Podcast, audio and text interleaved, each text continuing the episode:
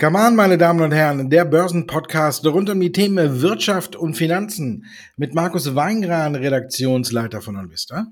Und Andres Lipko von Comdirect. Ich habe heute mal für Teil 1 äh, drei Zitate rausgesucht, die die Märkte beeinflussen könnten oder vielleicht schon haben. Und mal gucken, wie das so ausgeht. Mal ähm, etwas anders, Teil 1 heute von unserem Podcast. Zitat Nummer eins: Jerome Powell, seines Zeichens Chef der amerikanischen Notenbank. Eine sanfte Landung der Wirtschaft ist das Ziel, ist aber auch herausfordernd. Tja, was schließen wir daraus? Ja, also ich würde mal sagen, äh, wenn man sich das ganze das, äh, Zitat ja im Kontext auch nochmal zu Gemüte führt, das hat er ja gestern vor dem US-Senat gesagt, dann hat er ja noch darauf hingewiesen, dass auch ähm, das die Konjunkturentwicklung nicht unbedingt das primäre Ziel ähm, der US-Fed ist, sondern dass die Inflationsbekämpfung das primäre Ziel ist und man dann aber gucken wird und nicht auf Autopilot umschaltet, wie man sozusagen die Inflation bekämpfen kann, aber eben natürlich die Wirtschaft nicht abwirkt. Das Interessante ist, sieht man das in dem Kontext, dann geht er auch davon aus, selbst wenn es nicht zu einer sanften Landung kommen würde und die USA, die amerikanische Wirtschaft tatsächlich in eine Rezession abschlittert, dann ist das halt nun mal so, weil die Inflation als oberstes Ziel bekämpft werden muss, was ja eigentlich auch richtig ist, weil ja die Folge daraus sowieso schlimmstenfalls sogar eine Depression sein könnte. Also von daher, das ist ganz, ganz interessant. Ich finde es auch gut, ganz gut, dass du genau dieses Zitat genommen hast. Ähm, das zeigt halt einfach auch, wie, glaube ich, Fehlinterpretationen gerade in den Märkten stattfinden, weil man einfach zu stark davon ausgeht, dass der, ja, wie soll man sagen, der US-Fed-Put einfach zieht. Das heißt, die Aktienmärkte sind in den letzten Jahren ja mal ein bisschen gefallen. Dann hat man einmal in Richtung Notenbanken geschielt und hat gesagt, ähm, vielleicht so ein bisschen den Hundeblick aufgesetzt und hat gehofft, dass dann eben wieder neue Liquidität in die Märkte kommt. Und das wird halt nicht passieren. Das Ganze geht ja auch noch weiter. Heute spricht er ja vor oder hat vor dem Repräsentanten oder er spricht ja gerade noch vor dem Repräsentanten aus und hat ja auch darauf hingewiesen, dass man zukünftig auch die Mortgage-Backed Securities, die Anleihen, also die verpackten Anleihen aus dem Hypothekenbereich auch in die Märkte geben wird, was dann auch wiederum dafür Sorge tragen wird, dass daher Liquidität aus den Hypothekensektor entzogen wird, weil ja die Notenbank sozusagen ihre Kredite oder ihre Kreditpakete verkauft, wieder an die Banken zurück. Die müssen die kaufen, müssen Liquidität nehmen.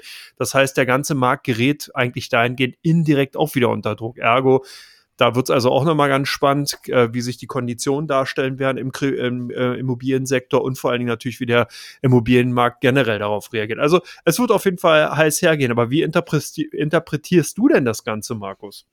Dass keiner weiß, wie es ausgeht. ja, ist auch gut. ja. Er weiß es selber nicht und ich glaube auch keiner weiß es. Und alle, die sich jetzt aus dem Fenster lehnen und sagen, wir schlittern in eine tiefe Rezession, die lehnen sich für meiner Meinung nach sehr weit aus dem Fenster. Genauso wie andere, die sagen, ach, ist gar nicht so schlimm und wir werden gar, gar keine Rezession kriegen, wir kriegen eine sanfte Landung hin. Es weiß einfach keiner. Es sind zu viel Unbekannte noch im Markt. Man weiß nicht, wann der Ukraine-Russland-Konflikt beendet ist. Man weiß nicht genau, wann die Probleme in der Lieferkette weg sind. Und man weiß auch nicht genau, wann die Ölpreise dadurch wieder äh, steigen oder fallen. Aktuell fallen sie ja wieder ein wenig, weil jetzt auch hier die Rezessionssorgen umgehen. Ich glaube, wir sehen hier eine Übertreibung in die andere Richtung jetzt. Wir haben anderthalb bis fast zwei Jahre eine Übertreibung nach oben gesehen.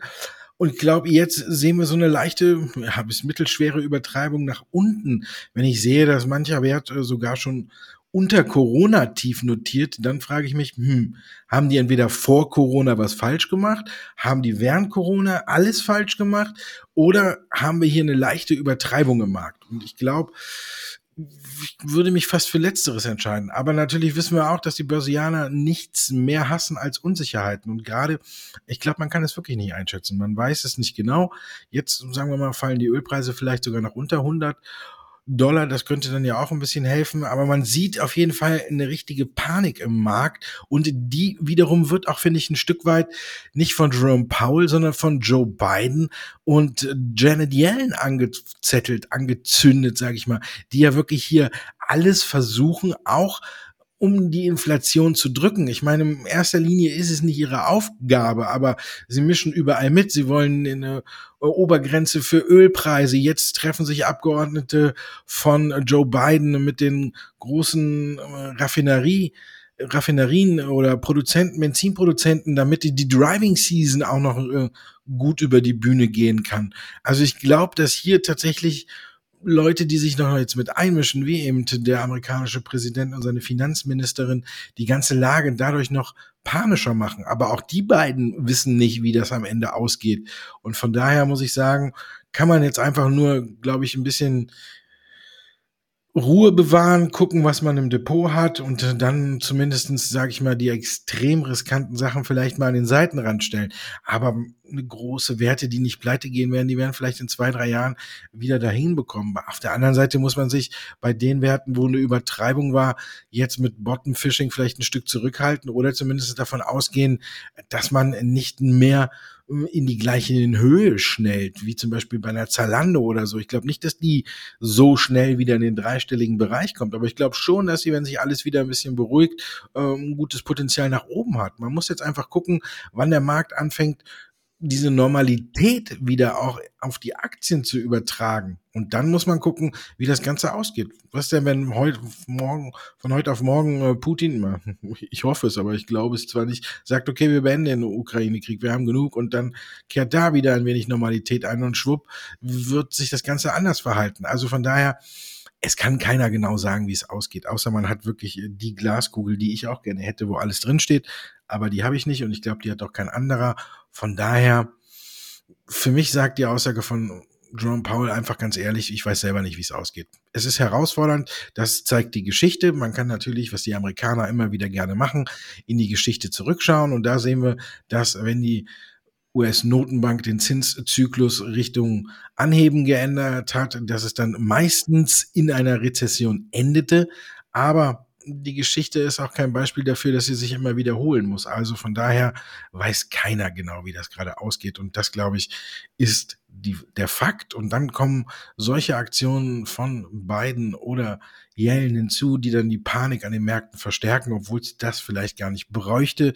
Sowas könnte man auch vielleicht hinter verschlossenen Türen regeln, ohne hier irgendwelche richtige Panik auszulösen. Das war das Zitat von Jerome Powell und die Notenbanken bestimmen ja das Geschehen. Und wir kommen zu einem Zitat von Christine Lagarde. Wenn die mittelfristigen Inflationsaussichten bestehen bleiben oder sich verschlechtern, wird bei unserer September-Sitzung eine größere Erhöhung angemessen sein. Ähnlich wie Jerome Powell musste nämlich auch Christine Lagarde diese Woche, Anfang der Woche, Rede und Antwort stehen, und zwar dem EU-Parlament. Und da hat sie ihm diesen Satz fallen gelassen. Und der drückt auch aus, dass eigentlich die EZB hier ganz, ganz lange Zeit so ein bisschen die Inflationsentwicklung unterschätzt hat und auch Maßnahmen verpennt hat. Und man kann dahingehend auch die Aktion von der Schweizer Nationalbank, die ja doch sehr überraschend für viele kam, auch nochmal im neuen Licht betrachten, weil jetzt ist nämlich die EZB von den großen Notenbanken ausgenommen, der Bank of Japan wirklich die letzte Bank, die eigentlich bisher noch nicht so richtig darauf reagiert hat, die eigentlich nur verbal momentan noch unterwegs ist. Und das ist eigentlich eine, ja, wie soll man sagen, sehr interessante Situation. Da sieht man ja auch insgesamt, dass natürlich die Situation in Europa auch eine ganz andere ist als zum Beispiel Nordamerika oder eben auch natürlich in der Schweiz. Aber äh, es zeigt eben auch auf, wie notwendig auf der einen Seite natürlich schon längst auch ein großer Zinsschritt gewesen wäre, und zwar genau in den Zeiten, wo man sich es eigentlich hätte erlauben können, wo man einfach dann auch die Situation hatte, dass die Marktteilnehmer wesentlich relaxter unterwegs sind.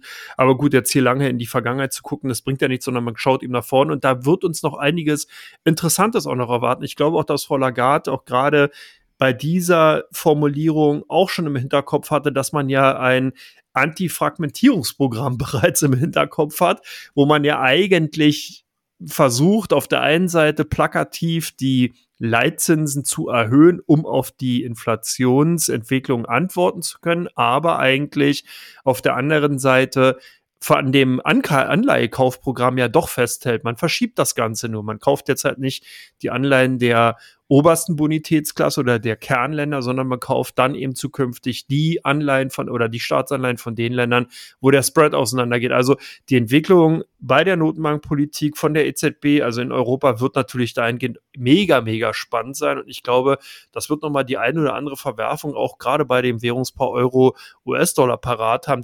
Demzufolge steckt auch da wieder eine ganze Menge mehr hinter dem Satz, den du da rausgesucht hast. Und ich bin mal gespannt, was du da noch zu erwähnen oder zu ergänzen hast hast.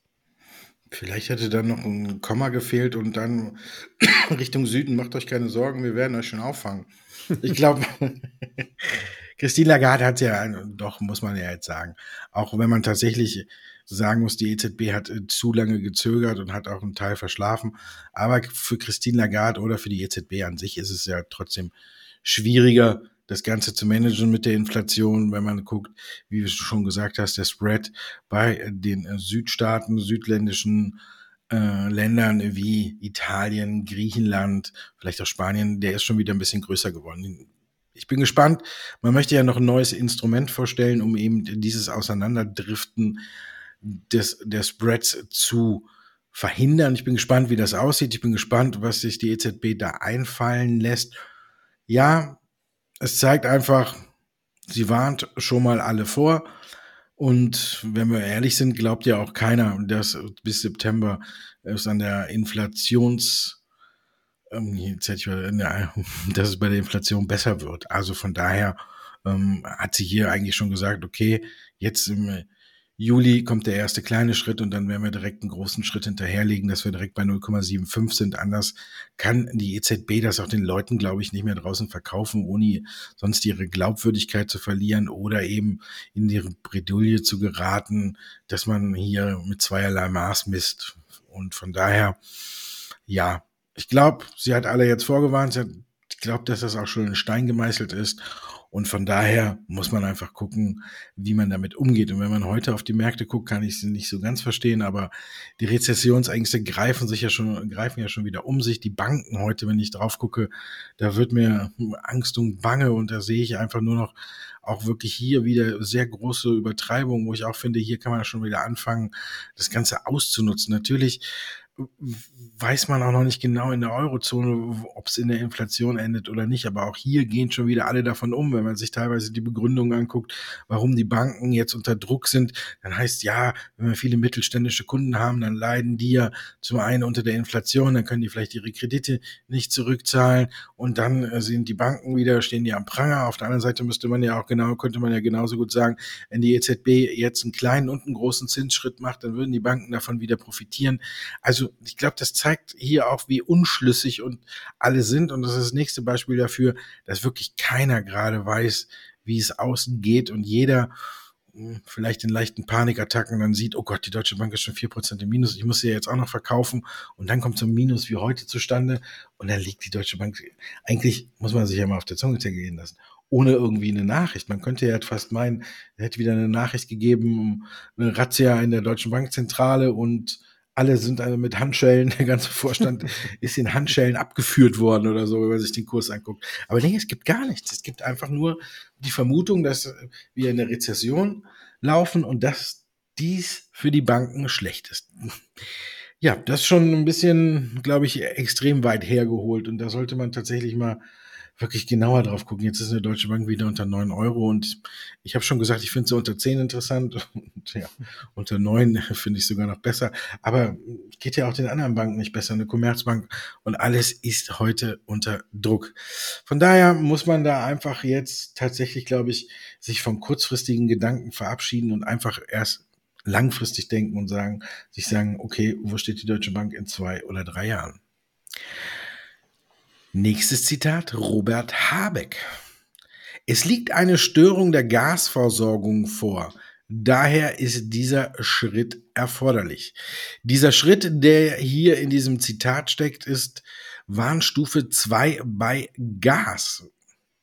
Ist das für ja. auch ein Grund, warum heute die Märkte nach unten gehen?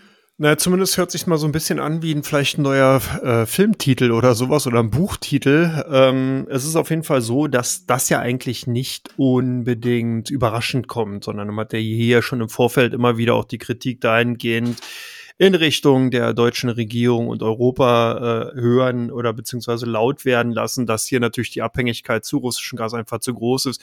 Wobei das natürlich auch insgesamt eine extrem große beziehungsweise sehr, sehr viele politische Komponenten hat. Hier ist es ja dann auch so der Fall, dass dann äh, teil, teilweise die Zahlungsmodalitäten geändert worden sind, dass eben Russland gesagt hat, die wollen die Gaslieferung nur noch in Rubel bezahlt bekommen und so weiter und so weiter. Also hier gab es ja sehr, sehr viel Geplänke im Vorfeld. Und wieso sich die Situation jetzt dermaßen natürlich auch verschärft hat, neben natürlich der kriegerischen Auseinandersetzung zwischen der Ukraine und Russland, da spielen ganz, ganz viele Teilaspekte natürlich auch eine ganz, ganz wichtige Rolle. Ich denke, das ist auch eher so ein bisschen natürlich was Plakatives, was Populistisches, damit man eben auch wirklich jeden in der Bevölkerung abholt, hat man sich dahingehend jetzt äh, da zu durchgerungen, eben diese Alarmstufe auszurufen.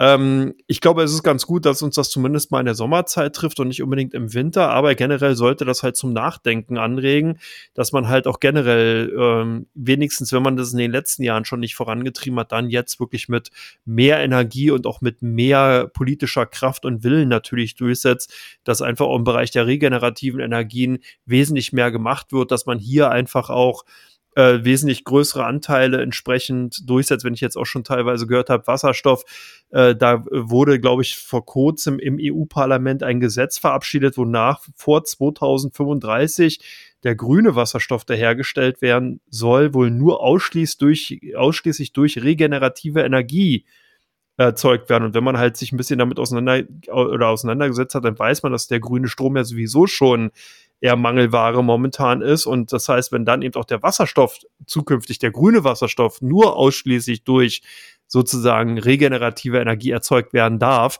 da merkt man also hier, dass da irgendwie alles noch relativ stark am Knirschen ist und man gerade was energiepolitische Entscheidungen angeht, ich glaube, da sehr, sehr starke Lobbyarbeit halt auch noch von einigen alten Zöpfen betrieben wird und das muss sich halt ändern und deswegen glaube ich halt auch, dass das eine, durchaus auch eine Chance ist und nicht unbedingt ein Risiko. Aber wie interpretierst du das Ganze denn, Markus?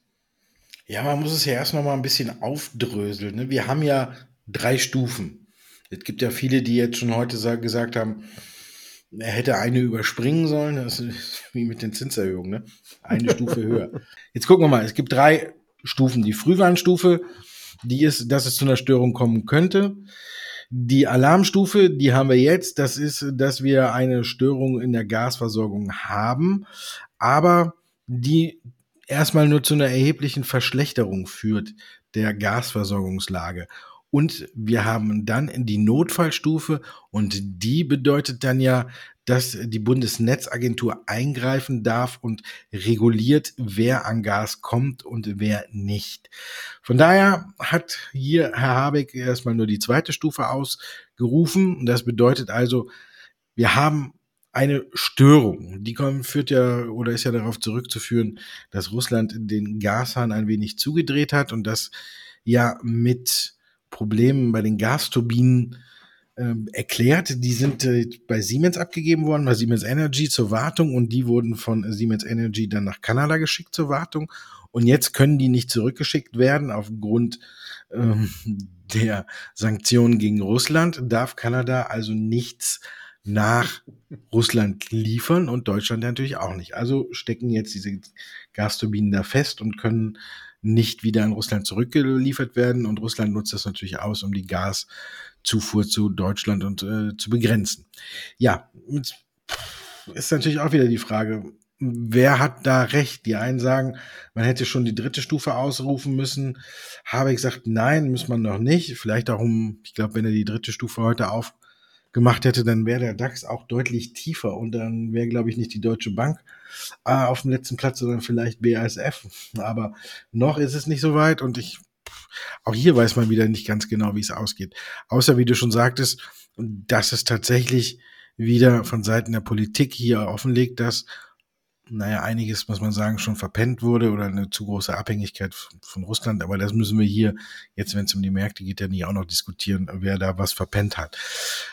Es geht einfach darum, wie geht's weiter. Zu aktuell ist eigentlich noch, sage ich mal, genug Gas da, aber es könnte natürlich sein, dass es bald nicht mehr so ist. Aber aktuell ist es noch nicht so. Aber wir haben wieder einen neuen Fakt. Das ist vielleicht auch wieder genauso das Gegenteil. Wenn wir uns erinnern, 2020 oder 2019 Richtung 2020 und dann ganzes, das ganze Jahr 2020 war Wasserstoff von der Politik total gehypt. Da gar, kam dann alles auf und dann wurde Wasserstoff als neues Allheilmittel angepriesen und die Aktien sind in die Höhe gesprungen. Jeder Wasserstoffwert, da konnte man wirklich äh, zugucken, wie die angezogen sind und ohne schlechtes Gewissen oder ohne Angst ins Depot kaufen, irgendwo, wo Wasserstoff drauf stand, das ist gestiegen, unglaublich. Jetzt haben wir ungefähr so ein bisschen das Gegenteil. Man muss sich jetzt auch mal vielleicht den anderen Spruch angucken, politische Börsen haben kurze Beine. Ich glaube, diese politische Börse hat mittelkurze Beine, also nicht ganz so kurz wie sonst immer. Aber wie das letztendlich jetzt ausgeht oder ob wir vielleicht noch ein anderer einspringt und wir woanders Gas herbekommen, ob LEG, LGE äh, Terminals schneller gebaut werden, das ist ja alles noch auf der anderen Seite. Aber es ist ein Problem. Es ist jetzt, sagen wir mal so, diese neue Alarmstufe ist ein, eine neue Verschlechterung und deswegen reagiert der DAX darauf auch heute mit Abgaben, obwohl er ja gegen Mittag fast schon wieder Richtung Null unterwegs war und dann auf einmal jetzt gegen Nachmittag wieder gedreht hat, obwohl die US-Indizes ja auch im Plus liegen. Also es ist verrückt, man kann es aktuell nicht greifen und im Grunde genommen kann man wirklich nur zuschauen und abwarten. Oder hast du einen anderen Tipp? Nee, momentan ist es tatsächlich so. Also ich bin ja sowieso ähm, derzeit argumentativ immer unterwegs, dass ich sage, ich würde mir jetzt wirklich auch sowieso erstmal die Quartalzahlen zum zweiten Quartal ansehen. Davor macht das alles keinen Sinn. Da stochert man zu sehr rum. Du hast gesagt, keiner hat eine Glaskugel. Demzufolge denke ich halt auch, macht es halt tatsächlich Sinn, auf Fakten zu warten. Und die kriegt man von den Unternehmen. Da hat man wesentlich stärker und besser die Möglichkeit, einfach auch reinzugucken, zu sehen, wo sind die Basiseffekte draußen, wo ist wirkliches Wachstum da, welche Unternehmen können sich vielleicht sogar abkoppeln und so weiter. Also alles Aspekte, die einfach unheimlich wichtig sind, um Investmententscheidungen ent, äh, treffen zu können. Momentan ist das alles nur ein Trüben im, im oder ein Fischen in trüben Wasser und von daher, äh, ich würde auch an der Seitenlinie stehen, stehen bleiben, ganz ehrlich. Also ansonsten alles andere ist eigentlich nur Geld verbrennen. Ja, was vielleicht dann wiederkommt. Aber Geld verbrennen ist ein gutes Thema. Da können wir ganz schnell zu unserem zweiten Teil überleiten, denn auch Elon Musk hat gesagt, dass Tesla viel Geld verbrennt. Das ist eine der Fragen, die wir uns jetzt in Teil 2 anschauen.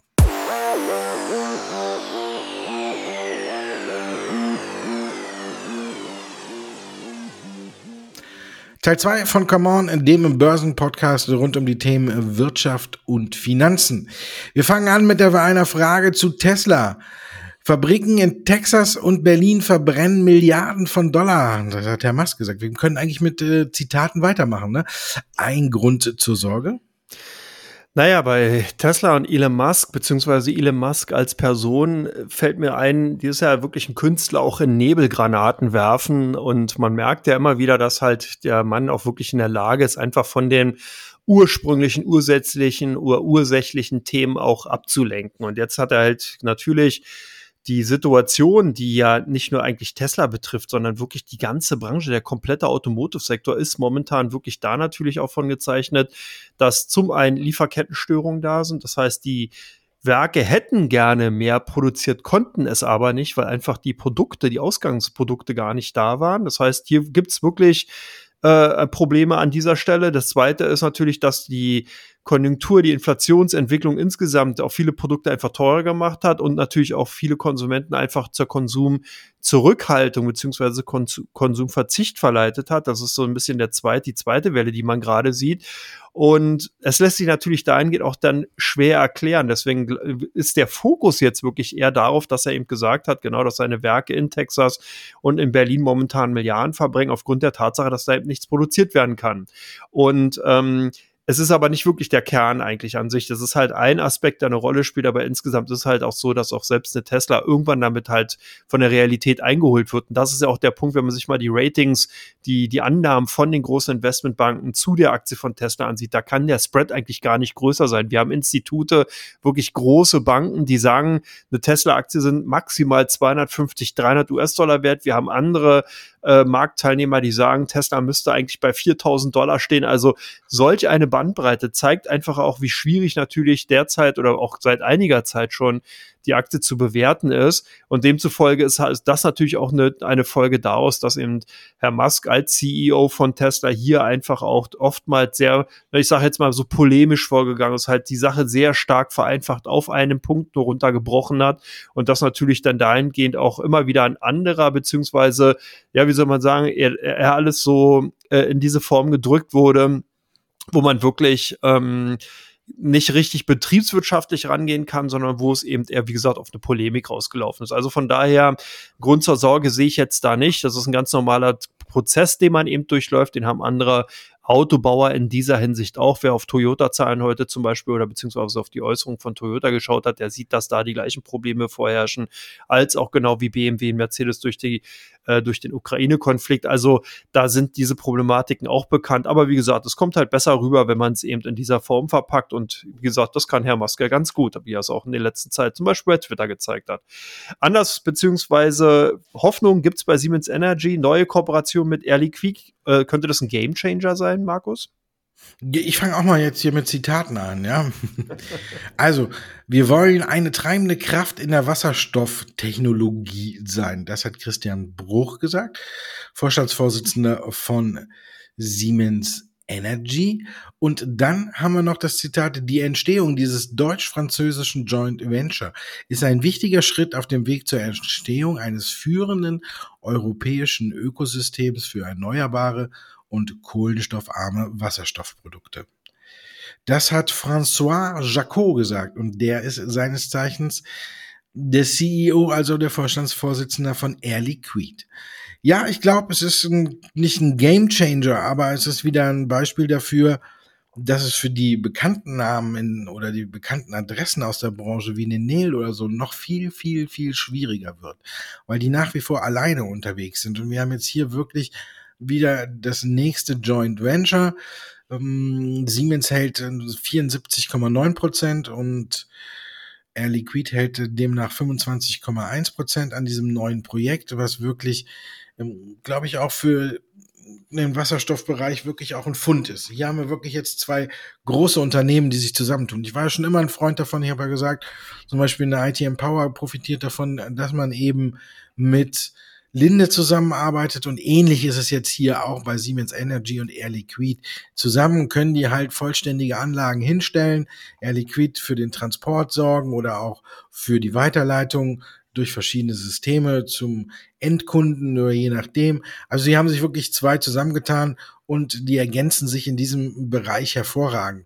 Siemens Energy wird die Elektroly Elektrolyseure liefern und alles, wenn man da was macht und wird sie da zur Serienreife führen. Und ich glaube, somit wird es immer schwieriger für die kleineren, für eine Neil, die alleine auf sich gestellt ist, die komplett den Vertrieb und alles für sich selbst übernehmen muss. Siemens Energy und eine Air Liquid, die sind ja schon im Markt enorm vertreten und haben hier wirklich ein Standing. Das zeigt wirklich, dass sie jetzt in dieser Phase wieder mehr denn je rauskommt, wer sich alles schon mit Wasserstoff beschäftigt, es aber nicht an die Glocke gehangen hat oder man es so auch nicht vielleicht vermutet hätte. Und ich denke schon, im Bereich Wasserstoff ist jetzt hier wirklich ein richtiges Fund entstanden. Wenn man jetzt überlegt, du hast es ja eben auch noch angesprochen, mit regenerativen Energien, die zur Produktion von grünem Wasserstoff kommen, dann haben wir hier noch eben die Kombination Siemens Energy und Siemens Gamesa, also auch die Windkrafträder sind hier schon mit an Bord. Wenn man sich entscheidet, auf grünen Wasserstoff zu setzen, bekommt man halt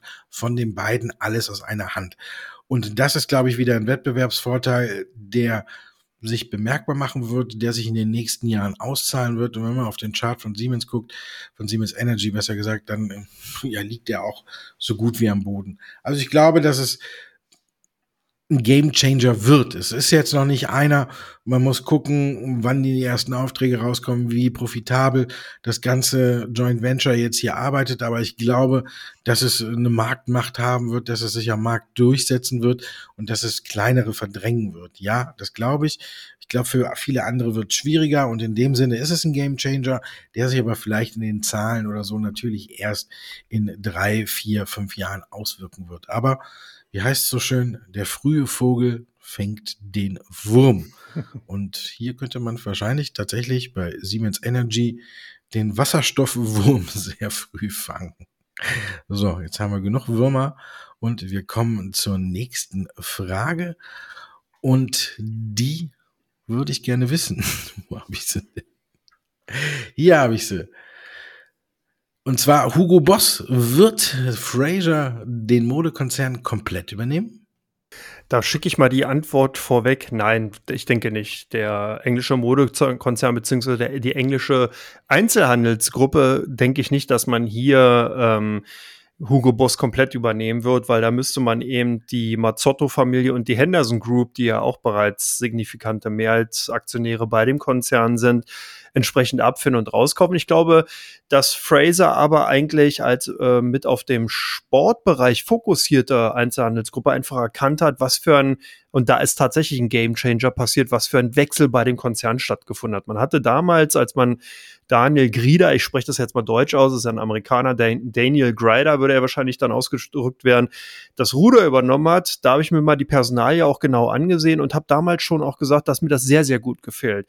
Das ist wirklich ein Mann, der hatte bereits während seines Studiums schon eine eigene äh, eine eigene Modemarke, einen eigenen Modevertrieb aufgebaut, ist dann später zu Tommy Hilfiger gegangen und mir hat Tommy Hilfiger an sich, ohne jetzt Werbung dafür zu machen, schon sehr, sehr gut gefallen, auch von den ganzen Stil her und so weiter. Also man merkt schon, dass das wirklich eine Mode auch war, die beides gut miteinander kombinieren konnte, so das Casual sowohl als auch das Elegante. Und diesen Stil hat er natürlich auch mit und auch die Erfahrung aus dem Vertrieb und aus dem, ja, wie aus dem ganzen Modebereich einfach auch in den Konzern reintragen können. Mir hat bei Hugo Boss ganz lange einfach nicht gefallen, dass man immer so den Eindruck hatte, das ist so ein verstaubter alter Modekonzern, der zwar eigentlich eine gute Marke ist aus meiner Sicht heraus, ich trage die gern die Anzüge, aber ähm, die halt immer wieder so an diesem klassischen Stil festgehalten haben. Und jetzt merkt man, da kommt neuen Pep rein und ich denke, dass es geht nicht nur mir so, sondern da sieht man eben auch, dass natürlich dann natürlich auch die Konzerne, die ja genau auch diese Produkte mit anbieten, einfach erkannt haben, hey, das verkauft sich, das ist eine tolle Mode, entsprechend beteiligen uns wir daran und nichts anderes machen ja große Beteiligungsunternehmen auch, wenn die halt merken, okay, hey, da läuft ein Produkt, dann wird entsprechend eingekauft, ob zum Beispiel damals Warren Buffett bei Apple war, der natürlich dann gesehen hat, hey, die iPhones verkaufen sich wie geschnitten Brot, da muss man einfach investieren. So macht es natürlich dann auch ein Konzern, der ja praktisch an vorderster Front steht. Die sehen ja, was wird verkauft, was verlangen die Kunden und wenn die halt sehen, okay, da kommt eben äh, entsprechend das Label Hugo Boss wird nachgefragt, dann ist halt klar, dass die sich einkaufen. Die halten auch signifikante Anteile, insgesamt direkt 4,9 Prozent und über Finanzprodukte. Also man macht hier so ein bisschen den Volkswagen Porsche Deal, halt man insgesamt 26 Prozent am Grundkapital von Hugo Boss. Deswegen glaube ich, äh, sollte man Hugo Boss, wenn man sie noch nicht auf der Agenda hatte, spätestens jetzt auf der Agenda, ne, auf die Agenda oder auf die Watchlist nehmen. Und wer die Aktien hat, schöne Halteposition. Ich würde die wirklich weiter im Depot behalten. Ich glaube, da kann noch einiges passieren. Gerade das ist eher für mich so nochmal ein Zeugnis, was dahingehend und dafür spricht. Ein Zeugnis, was zumindest mal gegen Bayer spricht, war die Aussage vom Supreme Court, die gesagt haben, nö, äh, ja, wie geht's jetzt weiter? Und vor allen Dingen zu was haben sie denn nö gesagt, Markus? Sie haben dazu nö gesagt, dass sie den äh, speziellen Fall, äh, den Bayer zur Überprüfung vorgelegt hat, eben nicht annehmen. Das Supreme Court kann sich halt eben aussuchen, ob man es annimmt. Zuvor hatte schon die Regierung dem Supreme Court den Rat gegeben, das eben nicht zu tun.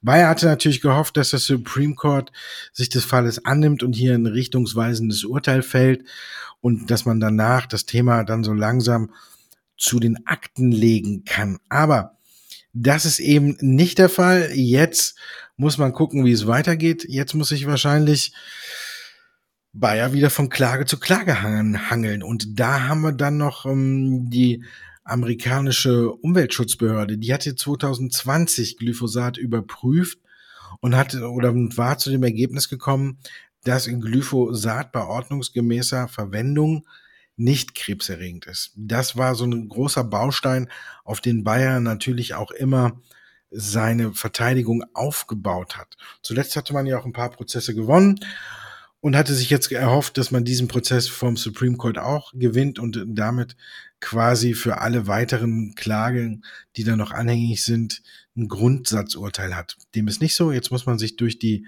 Klagen wieder durchkämpfen und jetzt hat man natürlich die Möglichkeit, entweder stellt man eine große Summe bereit und versucht alle auf einmal zu entschädigen, die dann noch mit einer Klage kommen, Oder man hangelt sich eben von Klage zu Klage und guckt, ob man gewinnt oder verliert. Zuletzt hatte man gewonnen in die letzten Prozesse. Da wurde dann gesagt, Glyphosat ist nicht da. Aber es hängt eben auch viel von der Umweltschutzbehörde ab, denn ein Berufungsgericht hat quasi das Ergebnis äh, der Umweltschutzbehörde angezweifelt und das quasi zurückgegeben und gesagt, die amerikanische Umweltbehörde so, oder das Umweltschutzministerium soll bitte seine Entscheidung nochmal überprüfen. Da wäre ein Fehler drin. Natürlich hat das Ministerium oder die Behörde nicht zugegeben, dass sie Fehler gemacht haben. Aber sie haben gesagt, sie gucken sich das nochmal an. Und damit steht natürlich auch hier wieder ein weiterer Baustein von Bayer auf dem Prüfstand. Sollte jetzt die amerikanische Umweltbehörde EPA zu dem Ergebnis kommen, dass Glyphosat doch krebserregend ist, dann wird es wahrscheinlich ein wenig eng für Bayer. Sagen Sie weiterhin, nee, ist nicht krebserregend, dann kann Bayer hier einen großen Vergleich eventuell noch anstreben. Also ist nach wie vor ein wenig alles undurchsichtig, man weiß nicht ganz genau, wie es weitergeht, aber man weiß, dass Bayer ja schon über vier Milliarden Dollar zurückgestellt hat, eine Rückstellung 4,5. Zuletzt hatten sie 4,5 gemacht, ich glaube insgesamt sind es über sechs Milliarden, also damit können sie dann ähm, die eine oder andere Klage dann auch noch tatsächlich über die Bühne bringen, wenn sie verlieren sollten. Ich glaube, es ist jetzt eine kurzfristige Belastung. Auf lange Sicht, glaube ich, wird Bayer das nicht schaden, dass das Supreme Court hier Nein gesagt hat. Jetzt muss man mal warten. Was ich glaube, was aber schaden würde, wäre, wenn jetzt tatsächlich die EPA, also die amerikanische Umweltschutzbehörde, zu dem Ergebnis kommen sollte, dass Glyphosat doch krebserregend ist und sich auch hier drehen sollte. Dann könnte es ein wenig mehr Gegenwind geben, aber soweit ist es ja noch nicht.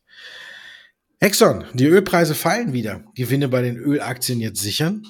Ja, das sollte man eh machen. Also ich denke, dass natürlich die Ölaktien gerade in den letzten Monaten wirklich hervorragend gelaufen sind. ExxonMobil hatten ja teilweise über 100 Prozent vom bisherigen Kurs tief aus dem letzten Jahr zulegen können. Und das ist natürlich schon eine ordentliche Performance. Es spricht aber generell, also wenn man natürlich die ESG-Kriterien jetzt mal weglässt und nicht wirklich äh, aus moralischen Gründen heraus Investments in Erdölkonzernen ablehnt, was auch durchaus nachvollziehbar ist und man das sozusagen doch tun will, dann spricht halt gegen Investment natürlich bei den Ölkonzernen jetzt auch erstmal nichts. Das heißt, man kann die theoretisch die Position auch erstmal weiter laufen lassen, lässt die aber mit einem größerzügigeren Stop-Loss entsprechend abgesichert liegen, weil man einfach bei den Konzernen wichtig ist, nicht wie sozusagen das Peak, das Preis oder der Preispeak bei den Ölpreisen ist, sondern wie das Preisniveau auf einen bestimmten Zeitraum entsprechend ist. Das heißt, dass natürlich die Konzerne eher daran gelegen ist, den Ölpreis zum Beispiel bei 100 US-Dollar dann eben auch zu sehen oder 110, wo eben sowohl die Realwirtschaft als auch natürlich, also die, die produzierende Wirtschaft als auch natürlich dann die Erdölkonzerne gut mitleben können, als dann eben zum Beispiel viel zu überdrehte Preisniveaus von 130, 135 äh, US-Dollar zu sehen, wo dann einfach absehbar ist, dass natürlich dann irgendwann auch die produzierende Industrie einfach Probleme bekommt, auch die Logistik im Endeffekt, Transportunternehmen, Fluggesellschaften, dass die dann halt irgendwann anfangen zu jammern, das Geschäft rückläufig ist, dadurch natürlich auch die Nachfrage nach Öl, nach Energieträgern rückläufig ist. Und das sieht man halt schon. Man muss so eine Art Gleichgewichtspreis finden und auf diesem Niveau verdienen dann die Unternehmen auch nachhaltig Geld. Weil man darf halt nicht vergessen, gerade bei den amerikanischen Konzernen ist es so, da kann man sich so ein bisschen im Hinterkopf behalten, so zwischen 50 und 60 US-Dollar liegt ungefähr der Break-Even von den äh, amerikanischen Rohölkonzernen durch das Fracking-Verfahren, das in den letzten Jahren halt auch äh, von der Regierung her genehmigt wurde und dadurch halt auch dafür gesorgt hat, dass einfach das, die Ölproduktion relativ günstig geworden ist oder günstiger geworden ist. Das heißt, alles, was da drüber ist, ist wirklich dann auch schon Gewinn für die Konzerne per se. Und das bedeutet natürlich dann, dass eben, wie gesagt, wenn die Konzerne auf dem aktuellen Niveau mit solchem Ölpreis um 100 Dollar rechnen, können eigentlich beiden Seiten geholfen. Ist. Selbst wenn es auf 95 oder 90 zurückgehen sollte, dann ist hier noch wirklich keine große Not. Das Problem natürlich ist, dass jetzt hier sehr, sehr viel Euphorie drin ist. Ich hatte schon gehört, dass vor kurzem Rohölpreise von 150 und sogar 200 Dollar rumgereicht worden sind. Wenn es dann eben sich im Ukraine-Konflikt oder Krieg dann verschärfen würde, dann bleiben natürlich solche Kurssprünge nicht aus. Aber wie gesagt, auch hier spricht wieder oder ist wieder ganz wichtig, wie das Niveau sich halten kann. Demzufolge denke ich mal, sind die Rückgänge, die wir momentan sehen, einfach ganz normal. Das sind Konsolidierungen. Jetzt muss eben derjenige, der in Ölaktien investiert ist oder diejenige darauf achten, dass eben im Endeffekt dann eine gewisse Distanz zu den 50, 60 US-Dollar bleiben. Und wenn das der Fall ist, dann kann man eben auch davon ausgehen, dass die Konzerne gutes Geld verdienen. Und im Endeffekt ist es ja auch so, dass eben Rohölkonzerne Konzerne ja nicht Growth-Aktien sind, sondern Value-Aktien. Das heißt, man lebt natürlich davon, dass die eben entsprechend hohe Dividenden auszahlen. Das tun sie ja auch, haben sie auch in der Vergangenheit getan, wenn es eben möglich war. Und von daher denke ich mal, ist das dann tatsächlich auch eher vielleicht diese Sichtweise, die man dann eben auf solche Aktien entsprechend legen oder entsprechend richten kann. Ja, und wir richten jetzt unseren Blick auf Teil 3 von Come On, meine Damen und Herren.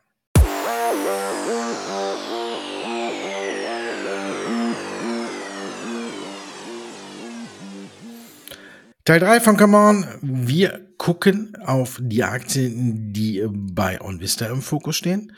Und wir gucken auf die Aktien, die bei der Comdirect ein höheres oder höheres Handelsvolumen haben. Und ich, wir sind schon nah an der Frage Teil, an der letzten Frage von Teil 2 dran. Equinor, also auch hier Öl.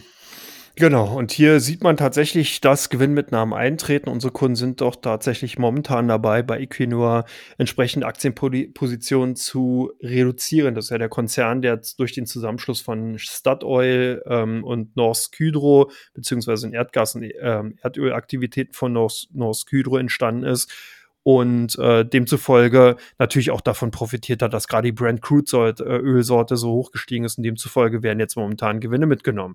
Bei euch die Aktien von BASF gesucht, wahrscheinlich auch das Ölthema oder Erdgasthema.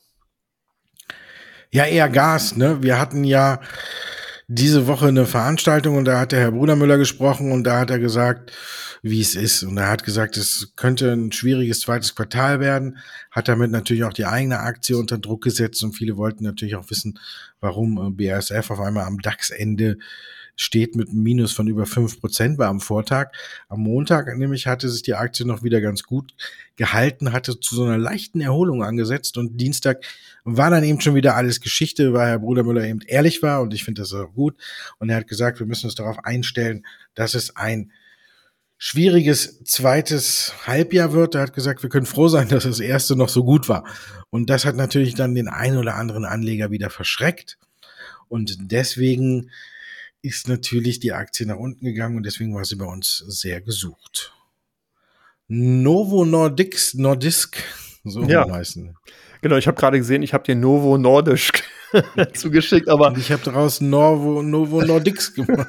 und nicht schlecht. Das kommt bei raus, wenn man zweimal äh, Autokorrektur drin hat. Genau. Nein, Novo Nordisk, genau, ist ja im Endeffekt äh, das Unternehmen, was gesucht war oder beziehungsweise was sehr stark gehandelt wurde. Und man sieht hier, dass Käufe getätigt wurden. Der Diabetes, äh, ja, Marktführer ja fast oder beziehungsweise einer der großen äh, Hersteller von eben äh, Dialyse und äh, Präparaten und eben Produkten oder beziehungsweise auch Verfahrenstechniken im Diabetesmarkt und im Dialysebereich hat natürlich davon profitiert, dass eben ein Konkurrent, und zwar Fresenius Medical Care, entsprechend das nicht so gut geht. Und deswegen haben natürlich viele Anleger geguckt und gesagt, Mensch, wo können wir denn noch in welche Richtung investieren und sind eben auf Novo Nordisk gekommen und haben sich äh, die Aktien genauer angesehen. Und ja, so kann man sagen, das einen freut, des anderen leid die Aktien dadurch zumindest mal bei den ausländischen Titeln relativ weit vorne unter den Top 5. Und bei euch die Build Your Dreams Aktien gesucht. Ja, die Aktie ist natürlich bei uns ein Dauerbrenner. Sie wird immer viel gesucht. Sie hat sich auch zuletzt gut entwickelt und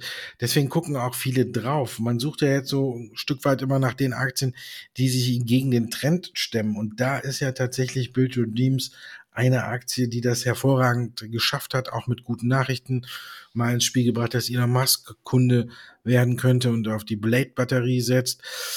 Dann hat man mal ins Spiel gebracht, dass man, oh, nicht ins Spiel gebracht, sondern besser auf den Tisch gelegt, die Absatzzahlen, die auch hervorragend waren. Und so spiegelt sich das auch in der Performance wieder innerhalb von einem Monat plus 14 Prozent innerhalb von drei Monaten, wenn man sich anguckt, was der DAX in diesem Zeitraum gemacht hat.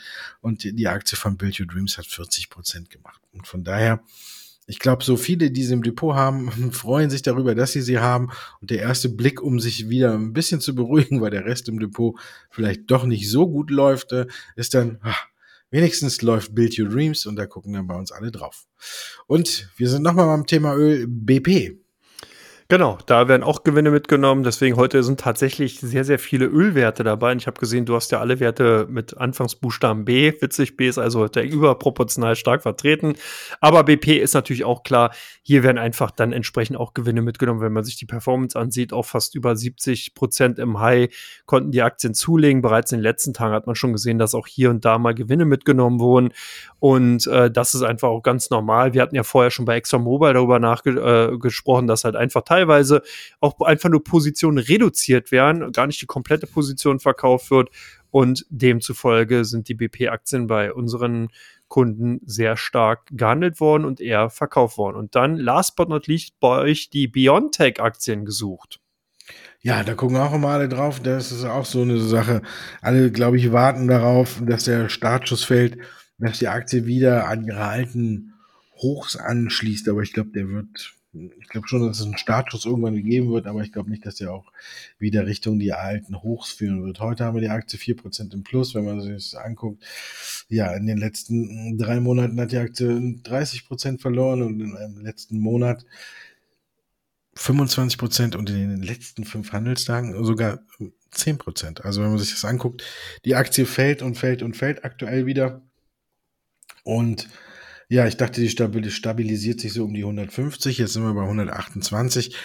Und es gibt ja eigentlich viele gute Nachrichten, aber eben alle nur rund um das Thema Corona. Und ich glaube, das ist jetzt bei BioNTech so mehr als eingepreist. Und jetzt warten alle darauf, ob es vielleicht auch mal Nachrichten gibt, die außerhalb des Corona-Universums liegen. Aber ich glaube, da muss man sich noch eine gute Zeit gedulden.